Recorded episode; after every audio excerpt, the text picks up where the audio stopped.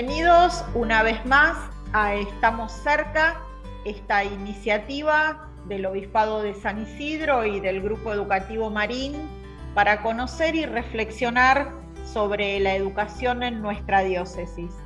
Hola, Padre Maxi, bienvenido. Muchas gracias, Ceci, por esta bienvenida. Comenzamos un nuevo programa de Estamos cerca y hoy para conversar y profundizar una realidad que es la convivencia escolar. Sabemos que la pandemia ha traído muchos cambios, ha traído quizá muchos tener que comenzar de nuevo en muchas instituciones educativas. Vamos a reflexionar y pensar cómo convivir mejor en nuestras escuelas y espero que podamos sacar algunas conclusiones que ayuden a que nuestras instituciones puedan seguir reflexionando este tema.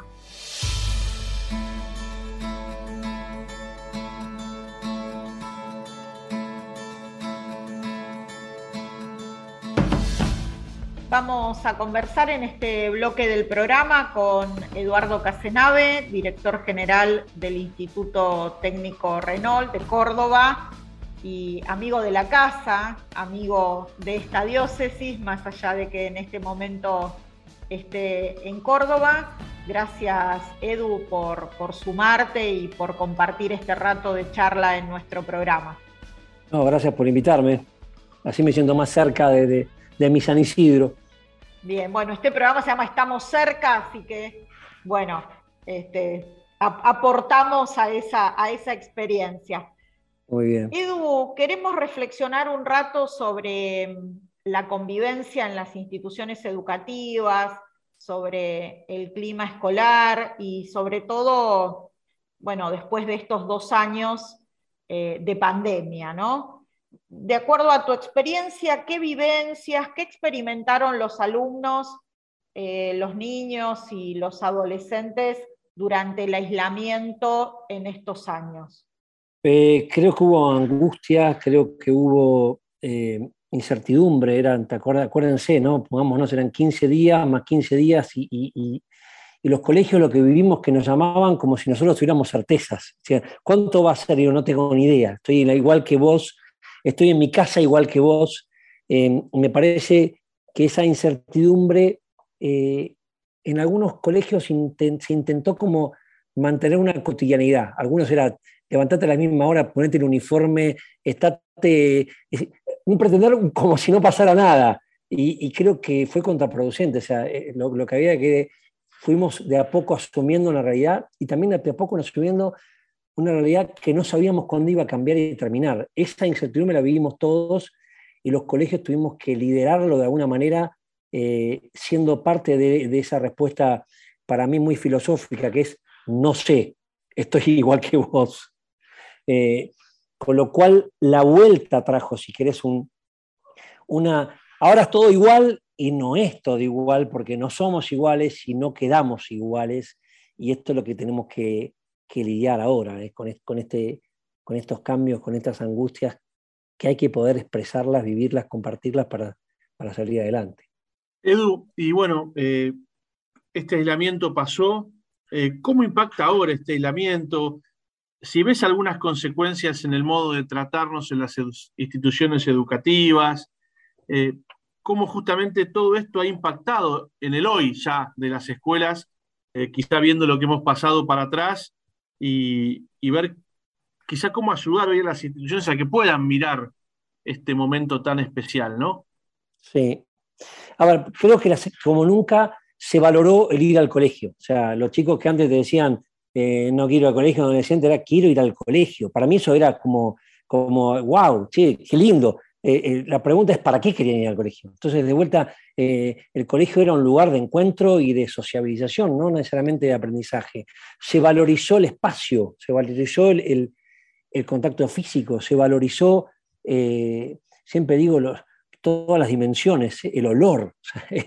la pantalla no atraviesa al otro, el, tocarnos, el vernos, con lo cual hay una valorización del reencuentro una aceptación de lo que no fue, y también creo que los colegios quedamos expuestos como nunca. Es decir, la clase, y lo digo como director, la clase del profesor X de, matemática, uno entraba casi de, de, costado y la clase cambiaba.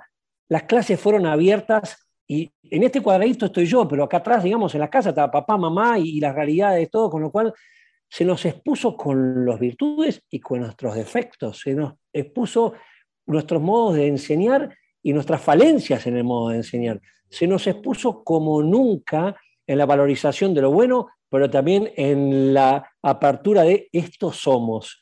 Y es, creo que es hora entonces de, animarnos a cambiar, porque hay cosas claramente que no estaban buenas y que no están buenas y que está bueno que digamos, bueno, vamos a cambiarlas. ¿Qué aspectos si pudiéramos hacer como, bueno, como una especie de, eh, escala de prioridades, ¿no? Porque eh, es cierto que la pandemia, como vos bien decís, nos ha dejado muchas cosas para trabajar, pero bueno, también es cierto que este es un año escolar y no podemos elegir todo ni hacer todo en el, en el primer año de, de, esta nueva normalidad, si se quiere, ¿no? ¿Qué aspectos, según tu mirada, deberíamos priorizar o elegir especialmente para trabajar este año en lo que se refiere a la convivencia escolar? Está buena la pregunta. Eh, creo que tiene que ver también con, distintas edades. Si tenés chicos de jardín, dale, estuvieron un año y medio solo con papá y mamá. O sea, entender, abrazar. Eh, yo como director, y por ahí les pasa a muchos que, que, estén de otro lado, que trabajan, como que este es un primer grado y ya tuve 35 primeros grados que empezaron primer grado pero para ese chico es el único, para esa familia es la primera vez que está en primer grado, y encima primer grado después de dos años de chico que estuvo en casa, entonces tiene unos miedos que no te das una idea, y de repente un comedor gigante, a vos no te parece gigante, al chico le parece gigantísimo, porque hasta ahora comía todos los días con papá y mamá. Digo, entender qué le pasó a cada uno según la edad para poder acompañar. Segundo, hace mucho que digo que los colegios tenemos que hacer mucho más amables con los padres. Durante años he escuchado a la profesora diciendo, eh, el problema, quiero colegios donde chicos huérfanos. No, no, por Dios, yo quiero, pero los colegios hemos echado a los padres.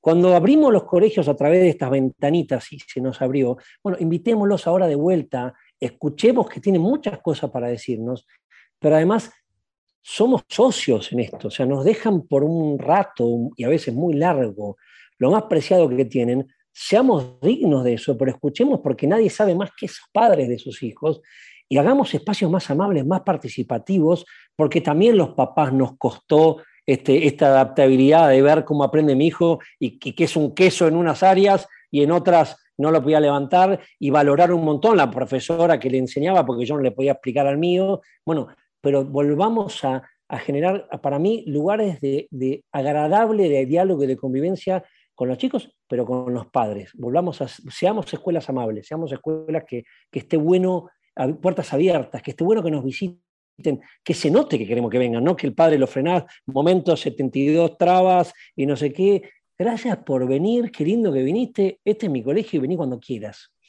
Edu, entendemos que la pandemia aceleró un proceso de cambio en la escuela. Eh, vamos a detenernos un momento en, en nuestros jóvenes, ¿no? en la escuela secundaria.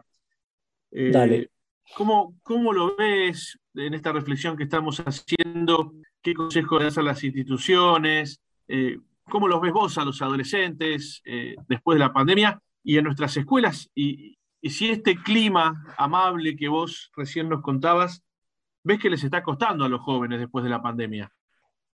sí, eh, creo que les está costando en, muchas cosas, eh, los ves mucho más pendientes del celular. O sea, ya antes nos costaba pelear con el celular en el colegio, hoy eh, casi no pueden despegar. Pero nos pasa a los adultos también. Entonces, veamos. Yo siempre soy como, no sé si se entiende más si lo quiero decir, somos, en general, los argentinos somos muy buenos, buenos diagnosticadores de lo que el otro tiene que hacer pero no somos muy buenos diagnosticadores de lo que tenemos que hacer nosotros. Entonces yo como me paro en la institución y digo, tengo que generar espacios de, amabilidad y de, mejor convivencia. Tengo que entender a esos chicos que durante un año y medio eh, estuvieron sedentarios, por ejemplo, y ahora tengo que volver a hacer ciertas rutinas de deporte, por ejemplo.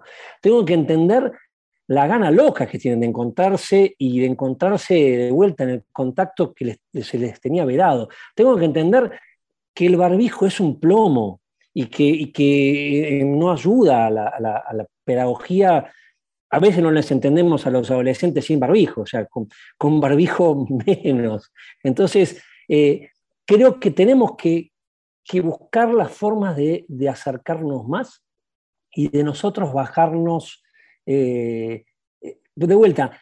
Fuimos socios de la, de, la, cuarentena, fuimos socios, nos pasó lo mismo. Bueno, volvamos a asociarnos, o sea, no está mal que lideremos, pero lideremos más cerca, lideremos más empáticos, lideremos eh, con más escucha, lideremos, eh, cambiemos algo de nuestras pedagogías. Los chicos estaban muy preocupados porque me perdí contenidos. No voy a decir que el contenido no importa, pero voy a decir que lo que menos importa. O sea, listo, algunos contenidos soltalo y, dale lo que, lo que le faltó. Entonces, eh, yo creo que sí que hay una, una carencias muy evidentes, pero que los colegios tenemos una oportunidad eh, grandiosa, muy linda de liderar una nueva realidad pedagógica y unos nuevos ambientes de convivencia donde volvamos a, confiar en el otro y donde no tengamos miedo los unos de los otros.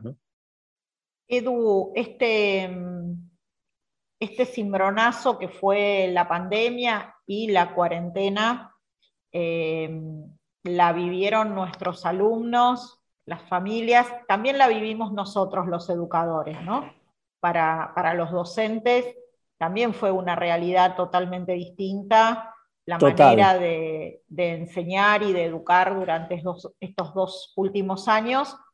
Y también hay un, empezar de nuevo en muchas cosas ahora con, con, esta vuelta a la presencialidad, que ojalá todos en la comunidad educativa entendamos que no es la presencialidad del 2019, ¿no? Ojalá todos, eh, aunque sea tientas y sin otras certezas, podamos por lo menos compartir esa, intuición.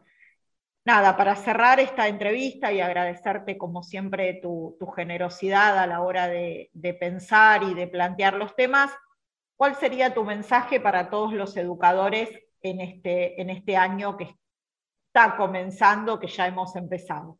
Que, abracemos la no normalidad, o sea, el, miedo que vos decís es, y es como, eh, y es lógico, es la inercia, queremos volver a la normal, ¿sí? Y lo normal se nos cayó de cuajo, entonces abracemos con locura esa incertidumbre, eh, volvamos a recuperar la pasión del encuentro, hagamos pedagogías del encuentro, eh, generemos espacios donde fuimos, fuimos muy creativos en la, cuarentena, pero también fuimos muy humanos. Eh, ¿Y a qué me refiero? Yo en las entrevistas dejaba ver que estaban mis hijos, porque vos veías por ahí profesores que estaba el hijo y sentían incómodo, digo, tranquilo, yo los míos también están acá. Y, el señor que está trabajando lo mismo. Entonces, humanizarse es encontrarse con el otro. Yo, eh, mi mensaje sería busquemos una escuela más humana. Y mira que dirijo una escuela técnica, no quiero no ser técnica, porque mi escuela es técnica, pero, pero lo humano está en el contacto con el otro, el entusiasmo generoso del que sabe y quiere compartir su saber y quiere que el otro descubra, en el, en el mensaje de, proyectos que no sé cómo van a salir y también en, el poder decir respetuosa y, y, amablemente, no sé. Y eso no me, no me hace menos autoridad, me hace más humano, me hace más cerca y me hace mejor maestro. Gracias, Edu, gracias por compartir con nosotros este tiempo. Eh, gracias por estar siempre cerca de nuestra diócesis a pesar de, la distancia física. Y bueno, muchísima suerte en este proyecto y en este año que está empezando. Gracias a ustedes y que tengamos un lindo año todos, pudiendo encontrarnos en, la vida diaria y en, en los vericuetos de las aulas en donde volvemos a estar con, con mucho entusiasmo y alegría. Gracias y un enorme abrazo para todos.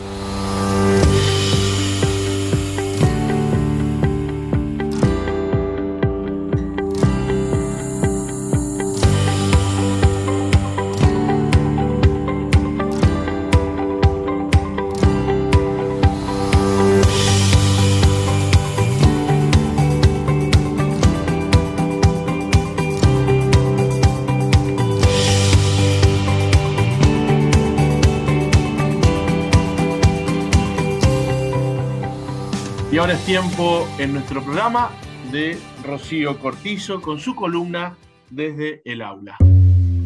Muchísimas gracias chicos, un placer como siempre estar con todos ustedes aquí desde el aula. Y hoy un tema que, viene a mi mente es em, la reconciliación que yo siento que debemos hacer nosotros desde nuestro rol docente de nuestros alumnos con lo que es la evaluación escrita y oral. Así es, escucharon bien, reconciliar a los chicos con esta dinámica de ser evaluados tanto de forma escrita como, como de forma oral. Eh, ¿Por qué digo esto? Porque yo siento eh, que después de todos estos cambios que hemos sufrido, que hemos experimentado con la educación virtual o semipresencial, los chicos eh, se desacostumbraron a, tener que hacer una evaluación escrita o, a tener que presentar un tema, un coloquio. Y yo creo que en lo que es la educación, y creo que todos vamos a estar de acuerdo, es muy importante que el alumno se sienta cómodo en esa dinámica, que esa dinámica sea parte del aprendizaje. Y ojo, que cuando digo evaluar, eh, en lo que a mí refiere, yo evalúo desde el primer día hasta el último, porque evaluar es observar, es observar un proceso donde el chico eh, eh, va incorporando dicho en criollo, el conocimiento, ¿cierto? como para que se entienda a grandes rasgos. Pero he notado, he notado en, los últimos días que tienen una tremenda resistencia cuando uno dice, bueno, vamos a tomar un examen escrito, o bueno, vamos a hacer un dictado, o, vamos a hacer una lección oral. Eh, entonces, al notar esto, yo les voy a contar eh, la experiencia que, tuve. Eh, se me ocurrió, para descontracturar esa situación, decir, bueno, yo voy a tomar una evaluación, pero en esa evaluación no voy a calificar con menos de 8 lo que significa un, TEA, ¿cierto? Entonces me miraron como desconcertados diciendo, pero entonces lo que desaprobamos, no, no. Eh, primero y principal que yo estoy segura que eh, si ustedes vinieron a clases, hicieron las cosas que tenían que hacer, eh, no tendrían por qué, no deberían por qué desaprobar. Pero vamos a suponer que alguno de ustedes saque una calificación más baja. yo les voy a poner un muy bien, ¿sí? En mi materia, que es un very good. Bueno, hubo una tranquilidad enorme y realizaron la evaluación. Esto fue, para ser más precisa con la experiencia, esto fue en dos primeros años del colegio donde yo trabajo, del, San Pedro Claver. Yo te voy a decir cuántos desaprobados tuve. En un primero, una sola persona y en el otro, tres. Y tal vez fueron de los que no habían venido a todas las clases, de los que habían estado ausentes, un poquito más desconectados. Entonces, ¿qué es lo que me demostró y les demostró esa experiencia? Que a veces los nervios de decir, uy, tengo que, no sé, cumplir con tal objetivo, o me va a estar evaluando, o, esta nota la tengo que llevar a mi casa, o de esta nota va a depender mi calificación, no sé, cuatrimestral, por decirlo de alguna manera, o sea, todas esas trabas mentales que a veces los chicos se imponen y nosotros también sin querer, eh, diciendo, bueno, voy a tomar prueba, eh, no sé, es como que creamos esa fantasía del, uy, esto es un castigo o, me va a ir mal. Bueno, si sacamos eso, yo creo que los chicos eh, responden a esa dinámica de evaluación escrita en este caso de una manera extraordinaria. Porque para mí realmente fue una felicidad eh, saber que de dos cursos tuve solamente desaprobada cuatro, cuatro personas. O sea, increíble. Entonces, es una experiencia que yo que, estoy intentando, o sea, intento que los chicos se acostumbren a hacer evaluaciones y me parece que dándoles esa seguridad de quédense tranquilos, no, van no les voy a pasar eh, una nota baja en este momento, ellos este, mm, se relajan y realmente uno ve y ellos mismos ven lo que han aprendido durante este proceso que recién estamos empezando, pero bueno, lo estamos haciendo con todas las ganas y toda la energía eh, y lo mismo en las lecciones orales. O sea, hemos hablado frente a una cámara durante mucho tiempo. Y si bien eh, hemos tenido un montón de dificultades a la hora de hablar con una cámara, no deja de ser una especie de máscara, ¿sí? Eh, en cambio, hoy por hoy yo tengo que leer o hablar cara a cara frente a un montón de personas, por más que sean mis amigos, mis compañeros o mi profesor, los chicos sienten esa vergüenza. Eh, yo correría un poco la calificación como para que no sea que si te sale mal vas a tener una mala nota y, lo llevemos más a la práctica. ¿Cuál sería el objetivo? Que ellos se acostumbren, que lo hagan con naturalidad. Eh, que no sientan ese miedo. Y entonces uno como profe ve realmente si, el alumno está incorporando, está avanzando, si hay que ajustar en determinada cuestión. Eh, pero siempre en pos de, que esto sea positivo.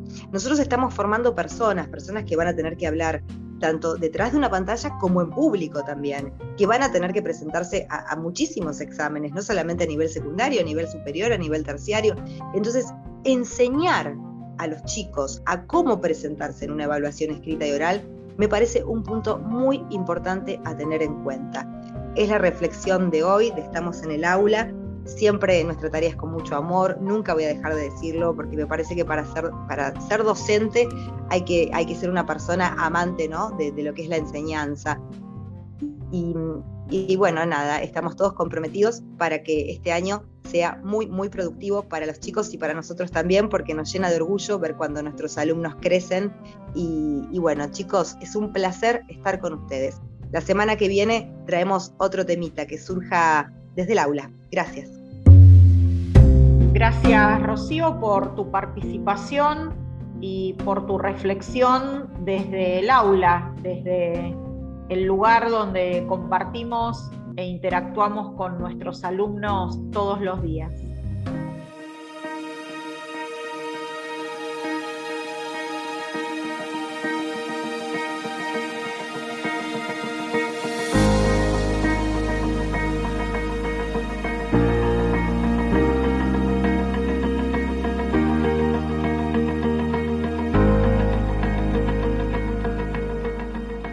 Bueno poder reflexionar, Ceci, como nos comprometíamos al comienzo de nuestro programa, sobre la convivencia en nuestras escuelas, sobre el modo de tratarnos, sobre cómo, así, cómo ha sido este regreso al colegio y sobre todo, bueno, si la pandemia nos transformó, nos cambió y si tenemos que volver a trabajar cosas para poder tener mejor clima aún en nuestras instituciones. Por eso creo que ha sido una buena reflexión que, insisto, no es solamente para escucharla, sino para seguir reflexionando en nuestras instituciones educativas.